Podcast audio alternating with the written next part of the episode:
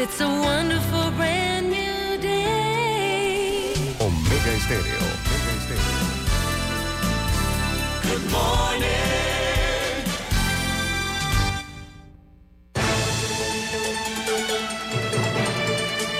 7.30 de la mañana en Panamá.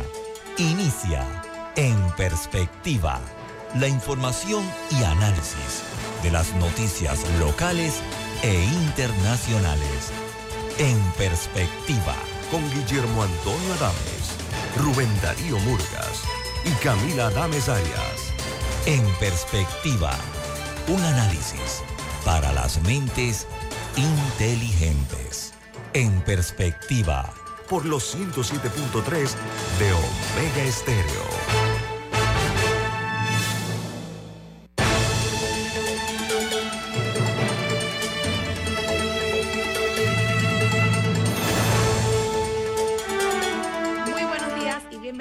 Su programa En Perspectiva. Hoy es miércoles 16 de agosto del año 2023 y nos complace mucho poder acompañarlos la mañana de hoy. Eh, estamos actualmente Camila Dames y Rubén Murgas para brindarles información a nivel tanto nacional como internacional. Les recordamos que este programa lo pueden escuchar en todas las frecuencias de Omega Estéreo a nivel nacional. También lo pueden encontrar en diferentes apps como la de Tuning Radio, por supuesto en el app de Omega Estéreo. También en el sitio web omegastereo.com lo pueden conseguir. Y si se perdió el programa no lo puede escuchar, este queda colgado en YouTube y también en Facebook Live, que estamos en este momento disponibles para ustedes. También, eh, donde sea que usted escuche sus podcasts, ahí puede encontrar el programa. Ay, y se me olvidaba el canal 856 de Tigo. Básicamente, no hay excusa para perderse en perspectiva. También les recordamos que este programa es presentado por Café Lavazza, un café italiano espectacular que usted puede encontrar en restaurantes, cafeterías, sitios de deporte o de entretenimiento. En los mejores lugares, ahí está Café Lavazza. Pide tu Lavazza para que tengas un excelente día. Ahora sí, iniciamos con nuestro recorrido por las noticias que hacen primera plana en los diarios alrededor del mundo. Eh, vamos a iniciar con una deportiva eh, y es que el equipo femenino de Inglaterra eh, se enfrentará a España en la final del Mundial Femenino. Esto luego de derrotar a Australia 3 a 1. Australia eran los huéspedes del, del torneo. Lamentablemente ya fueron derrotadas. Pero esta va a ser la primera final para el equipo femenino eh, de Inglaterra en su historia. Y también es la primera final para una selección inglesa en general desde el año 1966. Así que felicidades a las chicas. Ya veremos quién gana esta final europea en el Mundial Femenino. Bueno, y se suma a la mesa Eduardo Linjen. Buen día, Eduardo. Eh, no tienes audio. Bueno, mientras resuelve estos temas de audio, eh, vamos a ir, bueno, aprovecho y sumo otra noticia deportiva, y es que eh, Lionel Messi ha llegado al Inter de Miami a su primera final de eh, la League's Cup. Esto luego de golear al Philadelphia Union. Así que vemos que también Messi está destacándose en un, en un nuevo continente para él. Eh, luego de estar varios años en Europa, 4 a 1 terminó ese juego. Y este fue su noveno gol. Eh, así que es el máximo goleador del torneo. Bueno, ahora sí ya concluida la etapa deportiva, vamos a pasar a otras noticias. Eh, una muy importante es que en el número de muertes eh, por el catastrófico incendio que arrasó la isla de Maui en Hawái ya alcanzó las 106 personas. Uno, dos, tres. Ahora sí te escuchamos, Eduardo. Ah, ok, listo. No sé si tenías un breve comentario del. No, lo de Inglaterra, lo de, lo de Inglaterra, eh, como bien mencionaste, desde el 66, cuando ellos ganaron el Mundial de fútbol y que eran los huéspedes de ese mundial de fútbol. Vamos, ese mundial todavía no transmitía todo por televisión como empezó después en el y hubo muchos cuestionamientos de si arbitraje favorable a Inglaterra y una serie de cosas, además de que eran, tú sabes, el país sede del mundial y que esto les, les ayudó mucho. Pero bueno, los ingleses inventaron el fútbol y hay quienes decían que quedaron aprendiendo, resulta que las mujeres ahí están con el súper favorito que es España, hay que decirlo una selección española de fútbol que igual que la que ganó en Sudáfrica, hay que, para añadirle pimienta, la mayoría de sus seleccionadas son del Barcelona femenino, ¿no? Entonces hay quienes hacen ese comentario siempre, pero es la verdad, la mayoría de ellas son del Barcelona femenino, la del jugó antes del Barcelona y la otra que estaba también del Barcelona. Okay. mucho del Barcelona. Esta es una de las cosas. Bueno, hoy iniciamos el programa de una manera un poco distinta. Ahora sí eh, pasamos al resto. decir algo, Rubén, Rubén. Bueno, una de las cosas curiosas del mundo es que las guerras le han dado paso y ahora las guerras son guerras deportivas. Y, es, y eso es, eh, es un gran cambio para la humanidad. Bueno, pasando ahora sí a el resto de las noticias casi titulares. Eh, la primera sería que, eh, como les comentaba, el número de muertes por el catastrófico incendio en la isla de Maui, en Hawái, ya alcanzó los, las 106 eh, personas, mientras ya inició el proceso de identificación de las víctimas, un proceso que va a tener sus demoras. Solamente han podido identificar cinco personas, dos nombres ya fueron dichos públicamente porque se tiene que notificar a las familias primero, pero esperan grandes dificultades por el estado en que se encuentran muchos de los cuerpos. Adicional a esa dificultad, también eh, solo se ha podido realizar eh, la búsqueda por sobrevivientes o por víctimas en el 27% de la zona de desastre, porque eh, el resto está yendo poco a poco y las autoridades advierten que la cifra de muertos seguramente va a aumentar e incluso se podría duplicar en los próximos 10 días. El presidente Joe Biden ha sufrido fuertes críticas por su ausencia y por unas declaraciones que dio en las que dijo que no tenía comentarios sobre, sobre lo que estaba pasando en Hawái. Ahora eh, ha dicho que visitará la isla apenas pueda. Adicional a eso, más allá de la, de la terrible pérdida de vida que ha significado este, este incendio. También Maui se enfrenta a un gran reto por su recuperación. Se estima que los daños eh, superan los 5 mil millones de dólares para la reparación eh, en la isla, así que definitivamente tienen un, camino muy complicado todavía eh, frente a ellos. Cambiando de tema, a no sé si alguien tenía un comentario de lo de Hawái, Ok, si no, pasamos a Ecuador, donde eh, tras el asesinato del candidato presidencial Fernando Villavicencio el pasado 9 de agosto, la situación sigue complicada para las elecciones de este domingo. Ahora su partido eh, propuso a Cristian Zurita, que es, un, es, también un periodista, eh, colega y amigo de, de Villavicencio, pero el partido de Rafael Correa ahora ha impugnado esta, este, este reemplazo para esta, para esta candidatura y había todo un tema por los tiempos, por lo, por lo cercana que estaba la elección. De hecho, ya en la papeleta quien va a seguir apareciendo es Villavicencio porque ya están listas. Y el partido inicialmente consideró eh, subir a la candidata a la vicepresidencia, que se llama Andrea González, pero temían que como ella ya estaba registrada como candidata a vicepresidente, que eso se pudiera prestar para que se anulara la candidatura. Entonces, hay una disputa actualmente sobre exactamente quiénes van a estar eh, en la carrera de este domingo. Y también hay muchísima preocupación luego de eh, el asesinato de un segundo dirigente político eh, hace unos días. La, situación en, Ecuador es de mucha preocupación. Incluso estaba leyendo una entrevista que le hicieron a, Andrea González, la, que les comenté, era la candidata a, vicepresidenta. Ella es una mujer de 36 años que ella ahora está 24 horas al día con, con chaleco antibalas. Eh, entonces sí hay mucho, hay mucha preocupación por la, por la situación en Ecuador, eh, cuyo estado de, inseguridad se ha ido empeorando con los años.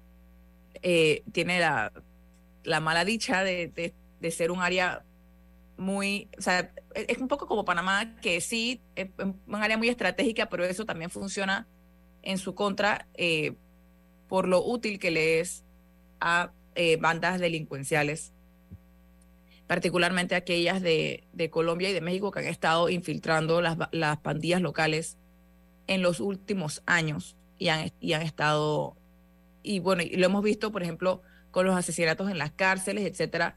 Básicamente, Ecuador está en una situación muy complicada y, no, y eso no parece que se va a resolver ni que necesariamente se va a calmar eh, con las elecciones de este domingo. No sé si tienes algún comentario al respecto, Eduardo. Que no, tiene, no, se te escucha. Sí, parece que, que tienes problemas de audio con, con ese micrófono. La violencia, Camila, es una de las notas características de resolver las crisis políticas en América Latina. Eh, antes todo lo arreglábamos con una elección, pero eh, ahora los asesinatos están surgiendo como una fuente de solución eh, a los problemas políticos de la tan agitada América Latina.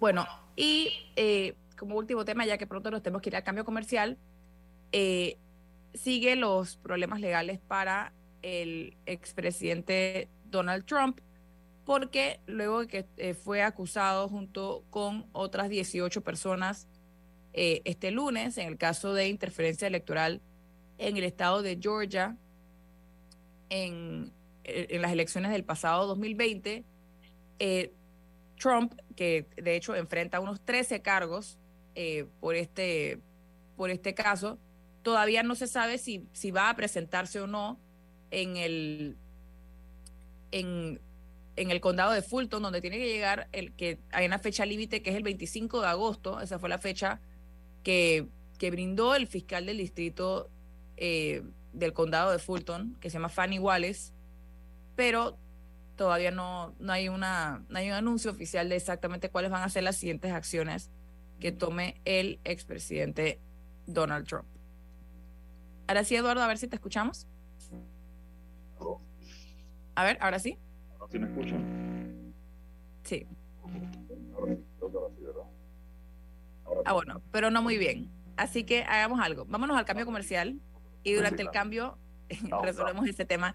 Y ya en breve regresamos aquí en su programa En Perspectiva, un programa para la gente inteligente. En Perspectiva por los 107.3 de Omega Estéreo.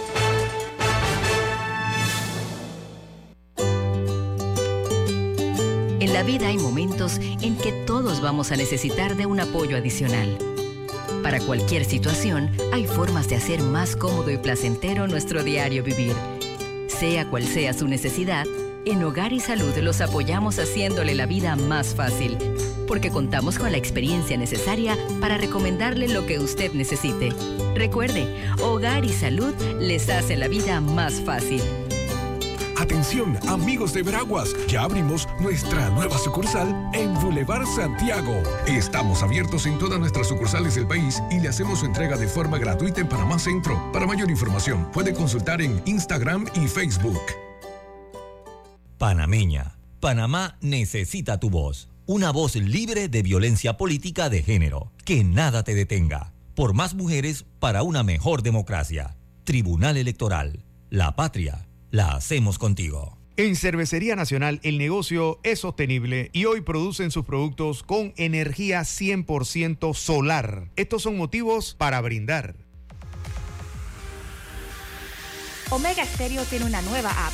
Descárgala en Play Store y App Store totalmente gratis. Escucha Omega Stereo las 24 horas donde estés con nuestra aplicación totalmente nueva. En perspectiva. Por los 107.3 de Omega Stereo.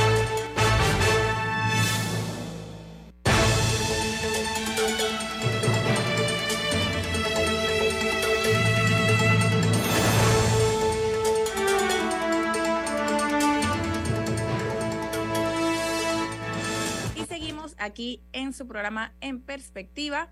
Ahora sí, ya pasamos al plano nacional. Eh, vamos a arrancar con una noticia de economía y es que ya se publicó el, el índice de confianza del consumidor parameño. Esto es un informe eh, que fue presentado por la Cámara de Comercio y refleja el mes de julio y insiste, porque ya ha sido un problema recurrente eh, en los últimos meses, diría yo que años, el informe destaca eh, una alta tasa de desempleo y que los ciudadanos no tienen capacidad de ahorro. Y esto es una, una tendencia muy preocupante eh, que ya ha sido reflejada en los últimos años y que no, aparentemente, no hay, no hay, no hay medida que haya podido ayudar a, aplacarla. ¿Se iba a decir algo? Que, Camila, tú no tienes eh, culpa de ser tan joven, pero la caja de ahorro tuvo un personaje famoso que se llamó Sambo, que enseñó a la gente y a los niños a ahorrar. Que en todas las escuelas eh, los niños tenían su libreta de, ahorro con la caja de ahorros. Eh, esa costumbre eh, que la implantó una institución del Estado como la caja de ahorros ha desaparecido en Panamá. Entonces los panameños no, no tenemos quien nos enseñe a ahorrar. Y, eso... Pero es que creo que no es un tema, no es un tema de intención o no de ahorrar, es, es un tema de capacidad, de una, o sea, de hay, una, hay una cierta cantidad de ingresos y hay una cierta cantidad de gastos en los que incurre las familias panameñas y simplemente no les da. Pero bueno, pero los niños aprendí, aprendían a ahorrar con Sambo.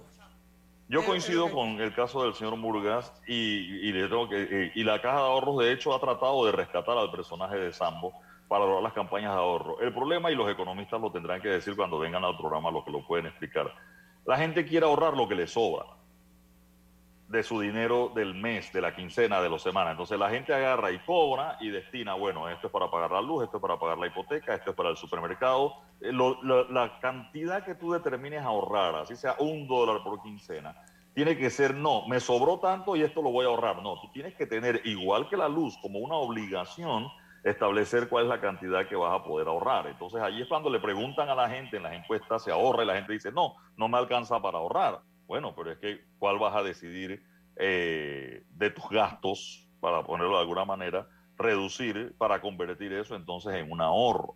Y sí, la preocupación, como bien decía la encuesta de la gente, conseguir empleo y poder ahorrar. Pero vamos, el concepto de ahorrar, como bien dice Murgas, es el que hay que enseñarle de nuevo a la gente. De hecho, las campañas, incluso con el mensaje positivo, no te lo gastes todo, era lo que decía la campaña de la caja de ahorros, era eso, o sea, no, tú tienes que tener una cantidad determinada de tus ingresos específicamente para el ahorro y no pensar en ahorrar lo que sobra. Vamos, esto en teoría es muy fácil decirlo, cuando uno tiene las tarjetas de crédito, los gastos, las cosas, etcétera, termina que no, no, ahorra nada, pero la teoría que explican los economistas es esa. Sí. Eh, bueno, otra cosa que destacó el informe es que hay un déficit de más de 315 mil empleos y, que esto afecta, o sea, que un 50% de eso es de empleos para jóvenes. Así que vemos que estas son las personas que en este momento deberían ir estando construyendo las bases, o sea, de una carrera a futuro y básicamente se cuarta eh, el inicio de esa, de esa carrera profesional. Están, están, teniendo muchas dificultades para obtener un empleo. Así que eh, sí encuentro preocupante este informe de, confianza del consumidor panameño y estoy segura que muchos empresarios al final también em, preocupados porque este ambiente de incertidumbre o de preocupación o de e, eso afecta luego em, la, no solamente la capacidad de la gente de salir de ir de compras, sino también sus intenciones de hacerlo.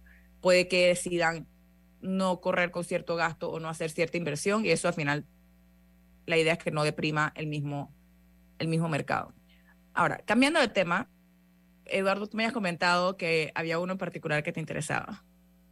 Eh, yo creo, y se ha hablado eh, del tema del agua, eh, aquí estuvo hace unas semanas atrás también el señor Quijano, que fue administrador del canal, y varios de los temas, si bien es cierto, llovió ayer, llovió antes de ayer, y pudiera esto recuperar el nivel de los lagos en algún momento. Escuchaba unas declaraciones en la tarde de la ingeniera Calzadilla, que había conversado con la persona de la ACP que veía temas de agua y que veía una recuperación de los lagos. El asunto es una recuperación que nos va a dejar en un nivel mínimo. Recordemos que el canal ya redujo calado, está en 32 tránsitos diarios aproximadamente. Y sí, hay una época del año en que se satura el asunto y usted ve la fila de barcos para entrar al canal. Eso es una época del año, eso no es anormal, no es que los barcos vienen a esperar y ya ellos ya tienen más o menos su cupo garantizado, pero hay unos atrasos en esta época del año o más filas en esta época del año. Pero ciertamente, ¿qué tanto va a demorar eso en recuperarse? Porque que se recupere es una cosa, pero que lo que recupere sea suficiente para que el otro año, cuando deje de llover en diciembre, nos permita mantener un ritmo bueno y no volver a tomar estas medidas que ya se tomaron este año, porque esas medidas que se tomaron este año, probablemente el otro año se van a tomar antes y se van a prolongar más. Es decir, una medida de restricción de calado que a lo mejor se tiene para un mes o dos meses, a lo mejor el otro año haya que tenerla para tres meses y cada vez eso significa menos plata para el país. Entonces, sí, el tema del agua es preocupante. El agua del canal y el agua que nos tomamos en la ciudad, el agua que consumimos, también es otro problema. Y reitero, lo mencionaba por ayer porque justamente cuando empezaba este programa hablaban del tiempo y del aguacero que se venía sobre la ciudad de Panamá. Todavía hay una alerta hoy de la onda tropical número 25, pero que llueva donde tiene que llover, que creo que es la preocupación de, de los meteorólogos ¿no? y los hidrólogos. No, y con el tema del canal, parte de la complicación es que las navieras no es que deciden hoy que ah, mañana este barco sale y pasa por el canal de Panamá. Hay cosas que tienen una programación. Entonces, el momento que ellos, que, que se vea restringido el calado y que vayan, vayan buscando sus planes, su plan B y su plan C, lo que el, canal también tiene que ver es que ese plan B y plan C no se vuelva la alternativa permanente de estas navieras. O sea, y de todas estas compañías que digan, ah, mira, en verdad, en verdad no fue bastante bien por acá, y que se vuelva ese, esa la nueva, la nueva ruta, que lo comienzan a hacer uno, luego dos, y al final el canal, la consecuencia es que seguiría perdiendo competitividad. Porque ese es, parte del problema. Siguen surgiendo eh, otros jugadores que están buscando alternativas de cómo sacar provecho eh, y bien por ellos, al final ese es su trabajo, de ir pensando dije, bueno, ¿cómo puedo ser más eficiente con esto? ¿Cómo, puedo, qué, ¿Cómo podemos implementar una ruta seca, lo que sea? Entonces, Panamá no la tiene fácil y siento que es algo que nos tenemos que meter en el chip de que no, de que sí, el canal de Panamá es una de las maravillas del mundo, pero no por eso nos va a dar el respaldo económico por siempre con el que hemos contado, ese colchón que, que muy confiado nosotros siempre contamos que vamos a tener eh, todos los años. Y, y, creo que creo que ese sentido, sentido de urgencia y de qué planes vamos a hacer para garantizar nuestro, nuestro, nuestro consumo humano de agua, pero también lo que requiere el canal. No, no siento que ha permeado tanto ese sentido de urgencia, que el canal se ha tratado de, por años el canal ha venido hablando del tema del agua, eh, pero no sé si, si, si ha permeado la urgencia en la población. Yo creo que no ha premiado la urgencia. Y lo que bien decías, el riesgo. Puede que las navieras se encuentren otra ruta más cara, no necesariamente es que sea más barata, pero el tema es la confiabilidad de la ruta. Yo creo que muchas veces acá cuando vienen los directivos del canal, cuando vienen los de las navieras, los del sector marítimo, nos hablan de que la industria es volátil y de que se puede ir para otro lado, etcétera, por los precios, etcétera. Sí, puede ser.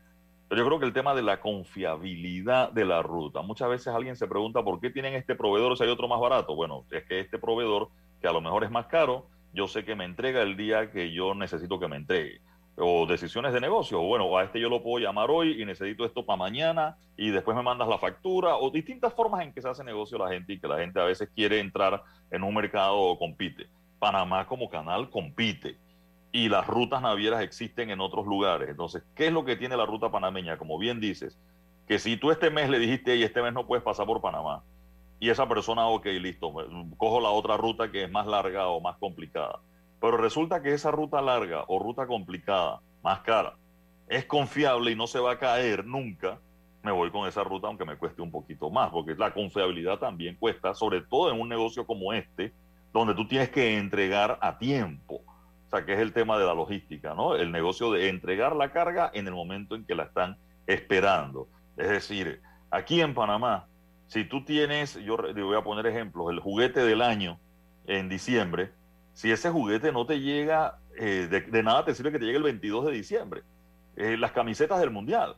Es decir, si las camisetas de la selección de Argentina fue la que ganó, pero las que estaban en carrera, si esa camiseta del Mundial te llegaba el día, un día tarde, perdiste la venta y te quedaste con ese montón de camisetas que podías venderla porque estaban jugando. Entonces, eso es parte de este negocio de la carga y asegurarse de esa confiabilidad. Y es lo que el canal de Panamá no puede perder ante las navieras, la confiabilidad de la ruta. Sí, no, y es algo que, que sí tenemos que tener presente. El tema de la sostenibilidad y de la necesidad de tomar medidas de resiliencia contra los embates del ambiente no, no es un tema eh, de un poco de hippies ambientalistas que les gusta abrazar a los árboles, que siento que un poco a veces se piensa así, es un tema que nos va a afectar a todos. Bueno, Hawái lamentablemente está viviendo eh, una tragedia climática, porque en parte se debió a un, o sea, el, fuego no habría tenido las dimensiones que tuvo si no fuera por un huracán que, que pasaba cerca, pero creo que es un reflejo de lo, de los vulnerables eh, que, que, somos todos, eh, todos tenemos nuestras vulnerabilidades. Panamá, Panamá seguramente, bueno, por lo menos espero y confío que tenga bien delimitadas las suyas. Eh, pero, pero eso, eso, ese mensaje tiene que permear y se tiene que, que crear medidas para tratar de, de, de, evitar que cuando se dan este tipo de situaciones, que, o sea, que, que tratar de, limitar los daños que se van a producir. Y ahí la, medida, la, la pregunta sería, que, bueno, ¿qué medidas de mitigación estamos tomando actualmente para, para una falta de agua? No en 5 o 10 años, el próximo año. O sea, ya se está pensando en los embalses, ya se está pensando en X Río, ya, ya estamos mirando hacia Darién. O sea, ¿qué, ¿cuáles son, cuáles son las medidas inmediatas que se van a tomar hoy para brindarnos mayores garantías en 10 años y que no miremos al pasado con arrepentimiento de no haber hecho lo que tuvimos que haber hecho. Es más, esa es una pregunta que yo tendría ahora. ¿Qué no hicimos hace 5 o 10 años que nos tiene ahora en la situación en la que estamos? No, creo que una reflexión. Hay varias respuestas, ¿eh? Para que sepa. Que sepa. Bueno, podemos, hablar de esas al regresar del cambio comercial. Ya volvemos en breve aquí en su programa En Perspectiva. En Perspectiva por los 107.3 de Omega Estéreo. En Metrobank te preferimos. Por eso hemos ideado una banca especialmente para ti, que pone a tu disposición todos los productos bancarios que necesitas. Tarjetas, hipoteca, préstamo de auto y leasing, cuentas de ahorro y depósito a plazo fijo. Una sola banca para todas las etapas de tu vida Contáctanos al 204-9000 y te asesoramos para que saques más provecho de la banca que te prefiere, porque Metrobank es confianza. Súbete más con Hyundai. La gama más completa de SUV te espera en tu sucursal Petroautos más cercana, con hasta 2.000 balboas de bono para tu abono inicial. Solo por tiempo limitado. No esperes más. Cotiza hoy mismo y súbete a la innovación con Hyundai. Promoción válida del 15 de mayo al 30 de junio de 2023. Términos en hyundai.petroautos.com. Motivos para brindar. Muchos.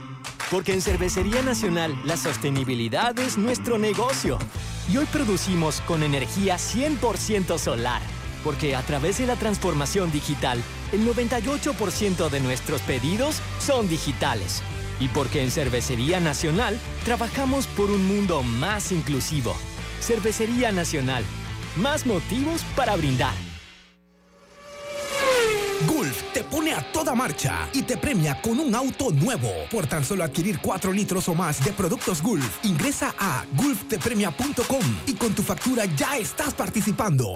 Búscalos en los mejores autorepuestos del país. Lubricantes Gulf. Juntos somos imparables. Aprobó por la JCJ Resolución 2023-2045 del 31 de julio del 2023.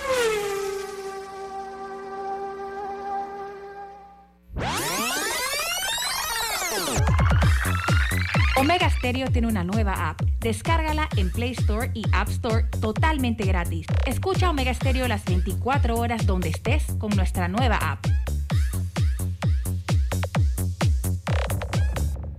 En perspectiva, por los 107.3 de Omega Estéreo.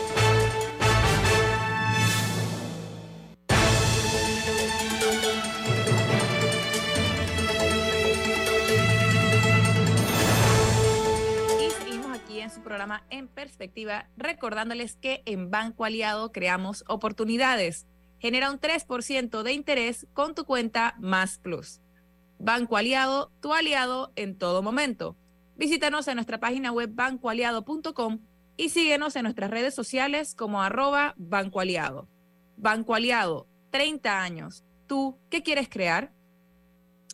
Hablábamos un poco antes del cambio comercial de la situación del agua, de temas de resiliencia eh, y de cosas que quizá no hicimos, medidas que no tomamos hace 5 o 10 años y que ahora nos tienen en la situación en la que estamos. ¿Ibas a hacer un comentario, Eduardo, al respecto? No, es que el tema eh, que hoy hablamos de Río Indio era un tema que ya existía.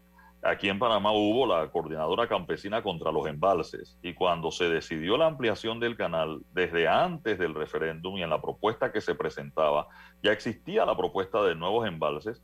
Sin embargo, entre lo que se decidió y por eso las tinas de reutilización, que son las que se tienen ahora para el nuevo juego de esclusas, era parte de un sistema para digamos, una alternativa, es decir, la propuesta original, la propuesta más segura, la propuesta más confiable, incluso económica, era hacer nuevos embalses.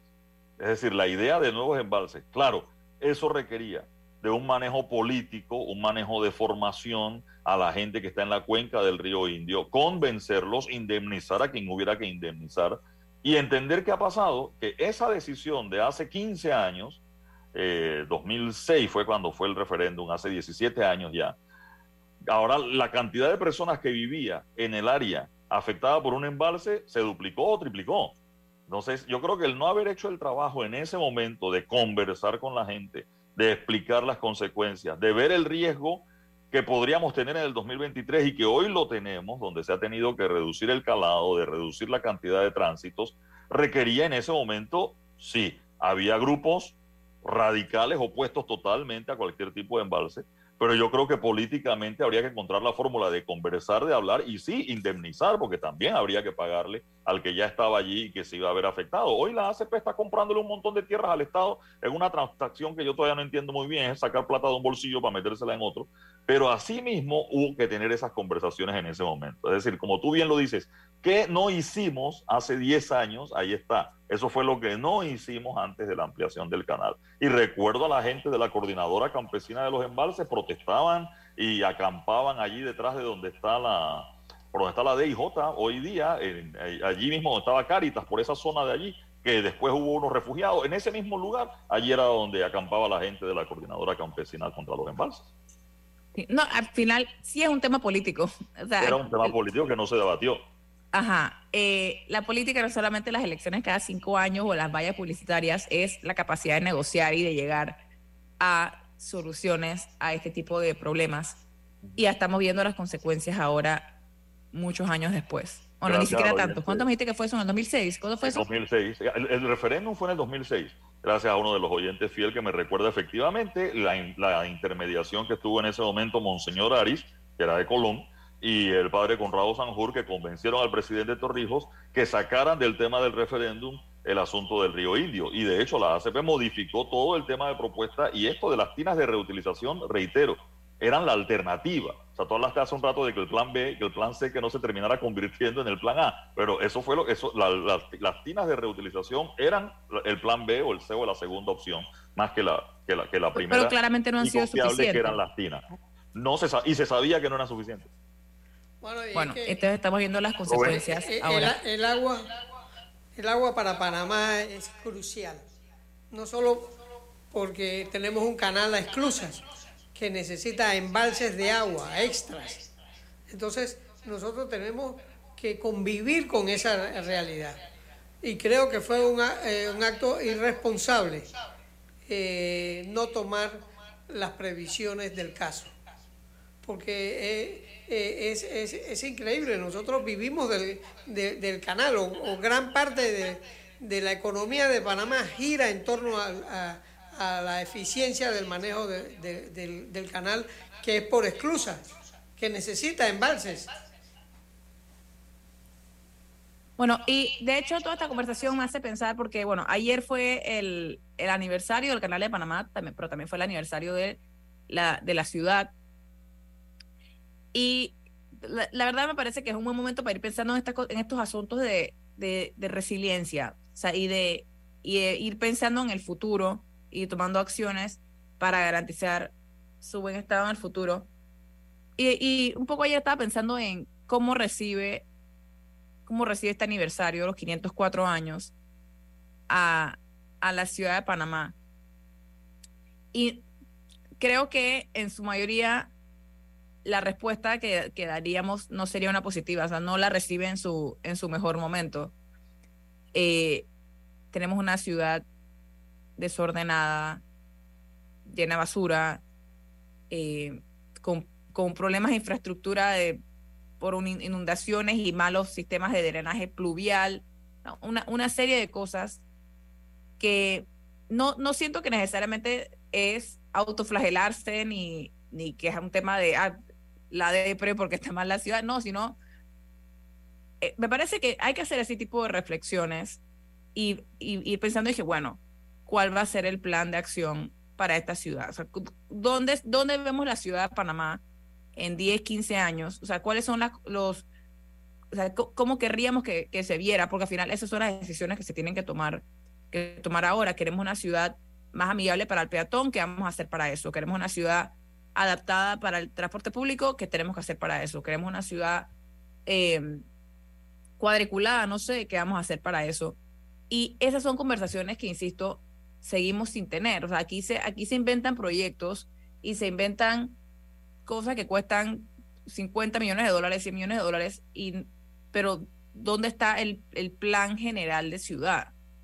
No sé si, o sea, yo creo que hubo uno, pero yo no sé si todavía uno si existe o si está metido en un cajón. Bueno, yo lo, que creo, eh, Camila el que los panameños a veces no sabemos lo que, lo que tenemos tenemos una ciudad llena de rascacielos. Eh, Panamá está llena de edificios de 40 pisos que son impensables en Centroamérica o, en, Sudamérica. Eh, nosotros tenemos eh, unas autopistas súper modernas. Entonces, nosotros lo que tenemos es que adaptar la, la, la ciudad a, cosas que, a, a cosas que, que, tenemos. Y lo que sí tenemos que tener conciencia de que el agua es un tema crucial para la, la, ciudad de Panamá y para el porvenir de, de, Panamá. Sí, eso sumado, como bien decía Camila, al tema de planificación de la ciudad. Es decir, primero, y puedo entender, vamos, la ciudad se pensó en 1670 cuando se mudó de Panamá Viejo hacia el sitio de Ancón donde se encuentra ahora, etcétera, y eso está enredado, las calles son estrechas y todo lo demás. Ok, listo. Pues. Es un poco difícil adaptar eso.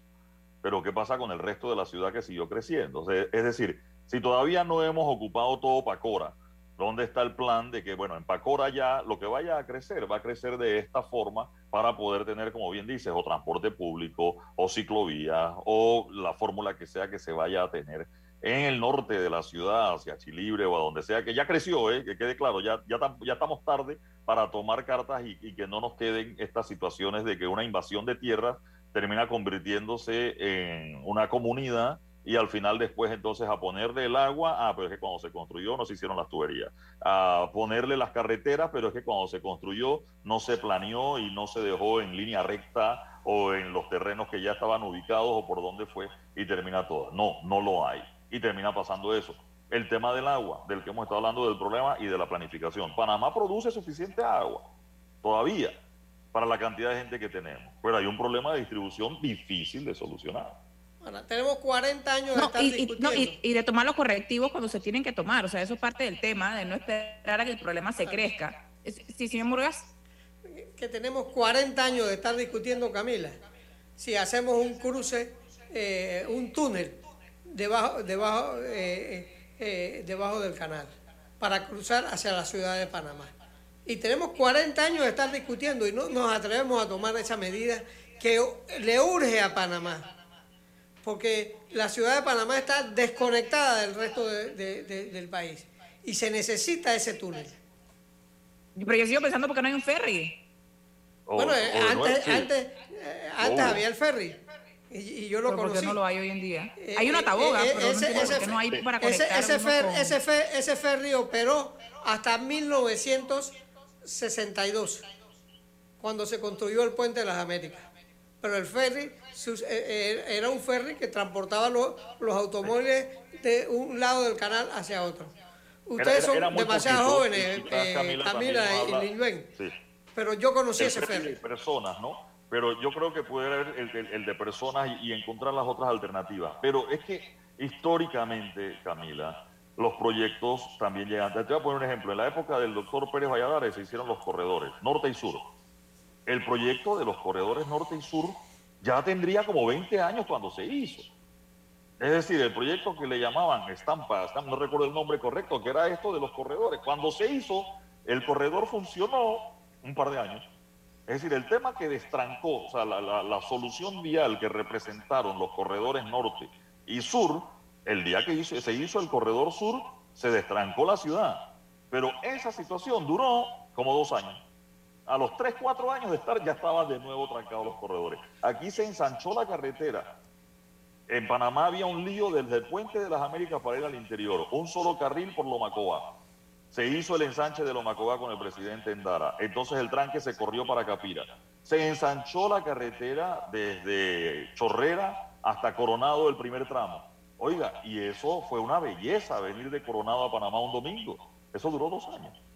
No duró más nada porque no, no porque era una medida que se estaba tomando ya tarde y la solución o lo que seguía sigue demorado. O sea, hay un montón, como tú bien mencionabas, de proyectos que ya, que ya están, como dice Murga, el del túnel ¿Cuántas veces, cuántos proyectos hay del túnel o de nuevos puentes sobre el canal? Usted ha visto hoy día, hoy, en este momento, el famoso cuarto puente sobre el canal. ¿Ya empezó algo del cuarto puente sobre el canal? La primera piedra. no, la primera piedra la, la pusieron el 3 de mayo o 2 de mayo, por ahí fueron como dos días antes de las elecciones de 2000. Eh, de 2019. y, esa, y ahí está. Ahí está la misma primera piedra pero, pero, pero Eduardo, ¿no será que se está... que las... si empiezan hoy, hoy, cuatro años. Ok, pero ¿no será que estas soluciones se hacen dirigidas a el problema equivocado? O sea, ¿por qué, por ejemplo, en, ese, en esos ejemplos que tú das, todos son sobre cómo traer gente a la ciudad de Panamá? Entonces, si claramente no hay solución que vaya a ayudar, porque siempre se va a trancar en algún momento, ¿por qué no? La solución es hacer que la gente no tenga que venir a la ciudad de Panamá. Y en vez de todo ese dinero que se nos va en asfalto y concreto para, para un, carril más y un carril más y un carril más, vamos a tener 18 carriles y eso no va a solucionar el problema. ¿Por qué no se utiliza ese dinero para desarrollar hacia el otro lado y dividir a la gente? Que unos vengan para acá y otros vayan para allá. Vamos a tener tranque de los dos lados. Pero sí, hay, hay que encontrar la fórmula. Esa es una de las opciones y, nuevas vías. Eh, ensanchar la actual carretera a tres carriles, el proyecto que están haciendo, el día que se cae un árbol, o el día que hay un accidente, o el día que se inunda la carretera, así tengas, como tú dices, cuatro, cinco, seis, ocho carriles, vamos a tener el mismo tranque. En Panamá nada más hay dos vías hacia el oeste, eh, por el puente Centenario y por el puente de las Américas, la carretera del Centenario y Lomacobá. En vez de hacer dos carriles más, porque mañana dicen, vamos a ampliar el centenario. Recordemos que el puente tiene tres carriles y la carretera tiene dos. O sea que ahí de salida hay espacio para meter un tercer carril. Perfecto. Pero el día que se caiga un árbol en esa carretera, frente al Merca, por ejemplo, no, un choque, olvídate el árbol, un choque, O que haya un choque, si lo decía por las lluvias en estos días que se cayó un árbol precisamente ahí en Lomacoa, eh, o que haya un choque o una situación, se acabó. Entonces, aquí te dicen, y nosotros los periodistas, tome vías alternas. ¿Cuál vía alterna? si, no hay ninguna vía alterna. Llegas al mismo lugar. Además de que vas a llegar al mismo lugar, pero sí, creo que por ahí hay algo de eso. Y la gente del oeste que nos escucha hoy lo vive todos los días. Y le voy a decir algo triste, lamentable, amigo del oeste, usted que me escucha hoy no hay ninguna alternativa que le vaya a solucionar el problema del tranque hasta los próximos cuatro años si empiezan hoy. No, y estoy totalmente de acuerdo. Eh, y eso un poco es falta de decisión, no sé qué es, pero eh, ideas de cambiar planes a último minuto, planes mal hechos, no sé cuál de todas las opciones es, pero, eh, pero el problema eh, definitivamente es del lado político. Así que, bueno, hora de irnos a nuestro último cambio comercial. Ya regresamos en breve aquí en su programa En Perspectiva. En Perspectiva, por los 107.3 de Omega Estéreo. En Metrobank te preferimos. Por eso hemos ideado una banca especialmente para ti, que pone a tu disposición todos los productos bancarios que necesitas. Tarjetas, hipoteca, préstamo de auto y leasing, cuentas de ahorro y depósito a plazo fijo. Una sola banca para todas las etapas de tu vida. Contáctanos al 204-9000 y te asesoramos para que saques más provecho de la banca que te prefiere. Porque Metrobank es confianza. Nuevas calles para el chorrillo. El barrio tiene un nuevo brillo. Con seguridad y limpieza. Así mi gente progresa. Nuevos parques para el chorrillo, nuestros niños, con deporte y esparcimiento, de mejorar es el momento. El chorrillo tiene su salsa. Que no se cansa. Es un barrio que se levanta. Ahora el chorrillo avanza. El chorrillo tiene su salsa. Que no se cansa. Es un barrio que se levanta, Ahora el chorrillo avanza. Ministerio de Obras Públicas, Gobierno Nacional. Descubre el universo recargado de MG. Conoce su nueva gama de modelos más innovadora y versátil. SUVs ideales para cualquier camino y SUVs 100% eléctricos. Distribuye Copama. En Cervecería Nacional, la transformación digital es el centro de lo que hacen. Hoy logran que el 95% de sus pedidos sean digitales a través de su plataforma BIS. Qué buen motivo para brindar. Si desea que sus colaboradores trabajen desde su casa, podemos ayudarle. En Solutexa somos expertos en aplicar la tecnología a las técnicas y trabajos de oficina. Contáctenos en solutexa.com.pa o al 209-4997. Solutexa.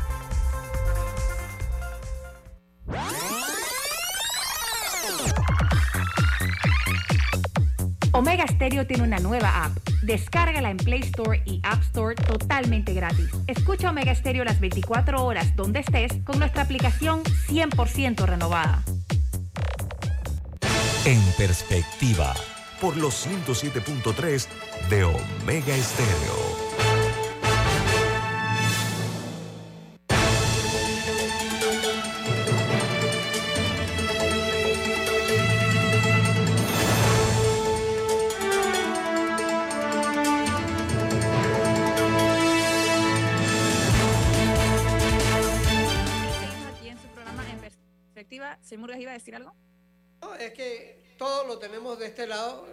Cosas importantes de Panamá las tenemos de este lado del puente de las Américas, de este lado, adentro de la ciudad de Panamá. No queremos hacer nada importante de- de- del otro lado del puente. Y eso hace que todo el mundo quiera vivir, eh, eh, eh, vi- vi- vivir de este lado de, la, de la ciudad de Panamá. No, o nos Y por eso mi propuesta ¿no? es que llévense un poco de cosas. Llévense no, para el otro lado. pero Para Raiján, para Chorrera, Capira. Es más, eh, desarrollemos pues, no me para allá. Pero Santiago, eh, eh, David, no, todo, por- no todo tiene que ser. Aparte de que eso no es resiliente y tampoco eh, no es ni eficiente ni resiliente, es un gran riesgo tener todo en el mismo lugar. hay, de- hay, hay un poco, ¿no? Eh, a ver, en Arraiján, en Chorrera, hay de todo. Hay Claro. cines, los gimnasios, los restaurantes. de- No, de la estoy hablando de, de centros de empleo, de eh, más de lejos. todo. Pero sí, y aunque ya hay un montón de cosas todavía, ahora, cuando eso ocurra, vamos a tener tranque en las dos direcciones. ¿eh? Bueno, El tranque de las 6 de la mañana va a ser de aquí para allá y de allá para acá. De- Demóstenes, Demóstenes Arosemena fue un buen presidente porque se le ocurrió hacer la normal de Santiago en el Con centro de la, de la ciudad. Se, se atrevió a hacer el artes mecánica en divisa y el Instituto Nacional de, de Agricultura en, en divisa O sea, es, esa, es- esas cosas, eh, esos fueron los presidentes que se atrevieron a hacer cosas eh, para descentralizar la ciudad de Panamá, porque antes todo era en la ciudad de Panamá. No, y eso requiere visión, o sea, eso, eso requiere Pero una vez no quisieron mudar el Ministerio de Desarrollo Agropecuario para allá, Rubén, y lo mudaron al Ministerio de Desarrollo lo- Agropecuario lo para acá y terminó para acá en la ciudad. Lo trajeron de vuelta para acá. Sí. ¿no? Bueno, tipo de cosas que requieren visión, requieren, requieren planes a largo plazo, requieren de- decir que, ok, ahorita no, ahorita parece que no, pero en 30 años vamos a ver, y, y requiere, un po- requiere un poco de coraje también, o sea, de, de valentía y de, y de buscar esas cosas y no solucionar el ya, ya, ya, sino gran- invertir en el futuro. Así que bueno, un, poco de reflexión ahora, eh, un, día, un día después del aniversario de la, de la ciudad de Panamá. Bueno, nos quedan unos minutos. Quería aprovechar para que hablar un poco de política. Sé que eso te gusta, Eduardo. Porque ya el domingo vimos, no, no lo puedo llamar una formalización, pero por lo menos una, un, un anuncio de intención de alianza entre eh, el partido Alianza y Realizando Metas. Ya es eh, la segunda que vemos, porque anteriormente el PRD y el Molirena ya habían anunciado también sus, sus intenciones de colaborar eh, para los comicios electorales del, 2024, del, ajá, del 2024. Todavía faltan otros partidos por ir declarando sus intenciones. Lo, lo digo así, declarando intenciones, porque en teoría las alianzas se formalizan es en septiembre. Entonces, no sé qué tan oficial es eh, este tipo de anuncios que hemos estado viendo. O si hay chance ahí para después hay un, unas traiciones y esas cosas que, que son tan típicas de la, de la política panameña.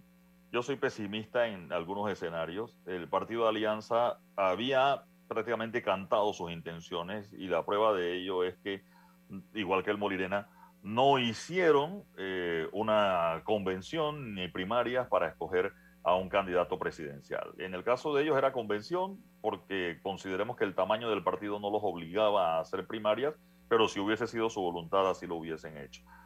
Yo veo entre los 10 candidatos actuales oficiales, quizás uno, al señor Toto Álvarez eh, y su partido país, haciendo alianza, y lo, creo que se hablan de las conversaciones que ya ha tenido con Cambio Democrático y el Partido Panameñista.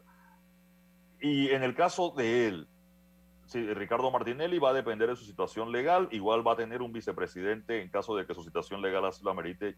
Por mucho que se den pactos y todavía en el camino, Camila, yo sigo viendo ocho candidatos presidenciales en la, en la, papeleta al final del día. O sea, por más que se baje uno, yo, creo- bueno, sí, como te decía, yo creo que el caso de Toto Álvarez y País va a lograr una alianza y se va a bajar, sí, yo sí veo a Toto bajándose, por el tema de alianza como tal.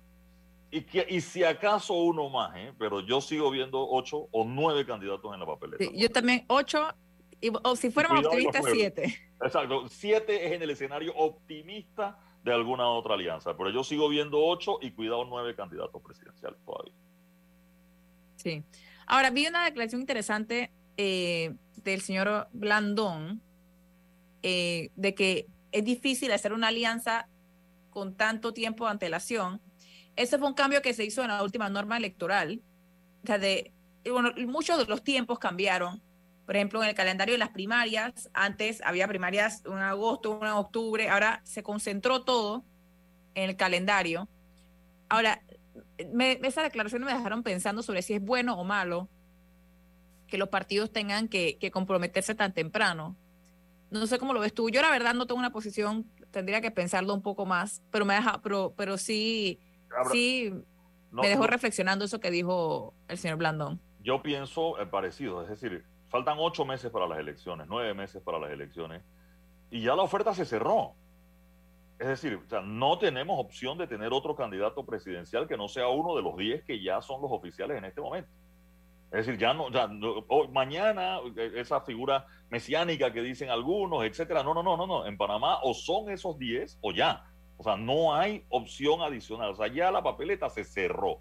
Esos son los que son. O sea, las opciones para los panameños de tener candidatos presidenciales con una de esos 10 mírelos todo lo que usted quiera en este momento, analícelo, haga todo el resumen, investigue, haga su debida diligencia, trate de escuchar los discursos, etcétera. Pero el sistema como está nos cierra a, la situación. Y voy a hacer. No, pongo un ejemplo. Si pasaron, eh, porque eh, las, las, elecciones las pueden mover eventos eh, significativos. Pongo un ejemplo, las, protestas de, de, de Veraguas de hace un año si esas hubieran ocurrido en febrero del otro año.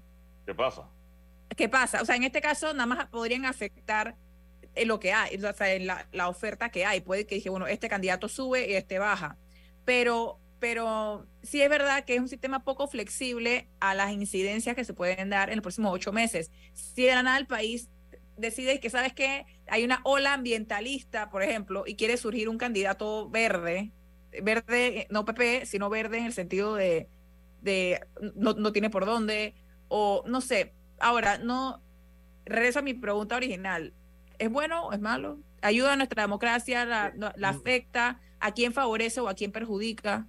Yo creo que el que se cierre muy temprano es lo que me preocupa. Ya, ya nos va a tocar la campana. Pero fíjate, eh, y, viene el señor Murgas, en el año 89, y si bien es cierto, las, las circunstancias del país eran otras, la candidatura de Guillermo Endara se definió el febrero del 89. El 2 de febrero, el día que cerraban las postulaciones a las 5 de la tarde, terminaron poniéndose de acuerdo para que fuera Endara, Arias Calderón y Ford. Febrero del 89. En el año 94 ya la carrera política venía marcada un poco más tiempo, ya estaba el Pérez Valladares, Mireya Moscoso, Rubén Blades, etc. Pero incluso en el año 99, cuando ganó Mireya Moscoso, la candidatura de Martín Torrijos no se definió sino hasta septiembre del 98. O sea, el referéndum fue el 30 de agosto del 98. El país le dice que no a la reelección en ese momento Pérez Valladares y el PRD no tenía un plan B. Morgas conocerá mejor eso que nosotros. Salió la figura de Martín Torrijos. Me acuerdo en aquel momento, yo conversé con un dirigente famoso del PRD, Mario Panter. Eh, lo recordará bien. Y cuando Panter me dijo, es Martín Torrijos, que en ese momento venía de ser viceministro de gobierno, yo dije, ¿quién? porque no estaba en el radar, pero para que tengas idea, su nombre surgió en septiembre y cogió fuerza en octubre. Nosotros ya estamos en agosto y ya las candidaturas están cerradas. Y por ahí te pudiera poner los otros ejemplos, las primarias de Mimito Arias contra Rómulo Ruz. Si bien es cierto, no ganaron, igual que Martín Torrijos no ganó en ese momento, la candidatura se decidió después de las primarias que ganó Mimito Arias en ese momento y la fuerza no vino sino hasta octubre, noviembre de ese año, casi seis meses antes de la elección. Bueno, claramente queda este debate abierto para otro día, eh, porque a, mí, se me interesaría escuchar a otras, otras voces al respecto sobre a quién favorece, a quién perjudica y al final si se beneficia es la, la democracia panameña o no. Pero quedé bastante intrigada. Muchísimas gracias, Eduardo Don Murgas, por acompañarnos y a todos ustedes por seguir con nosotros hasta esta hora. Ahora viene Álvaro Alvarado con su programa Sin Rodeos, pero antes les recordamos que Café Lavazza, un café para gente inteligente y con buen gusto que puedes pedir en restaurantes, cafeterías, sitios de deporte o de entretenimiento, despide en perspectiva. Pide tu Lavazza. Nosotros lo esperamos aquí mañana a las siete y media de la mañana. Chao. Ha finalizado En Perspectiva. Un análisis para las mentes inteligentes. Por los 107.3 de Omega Estéreo.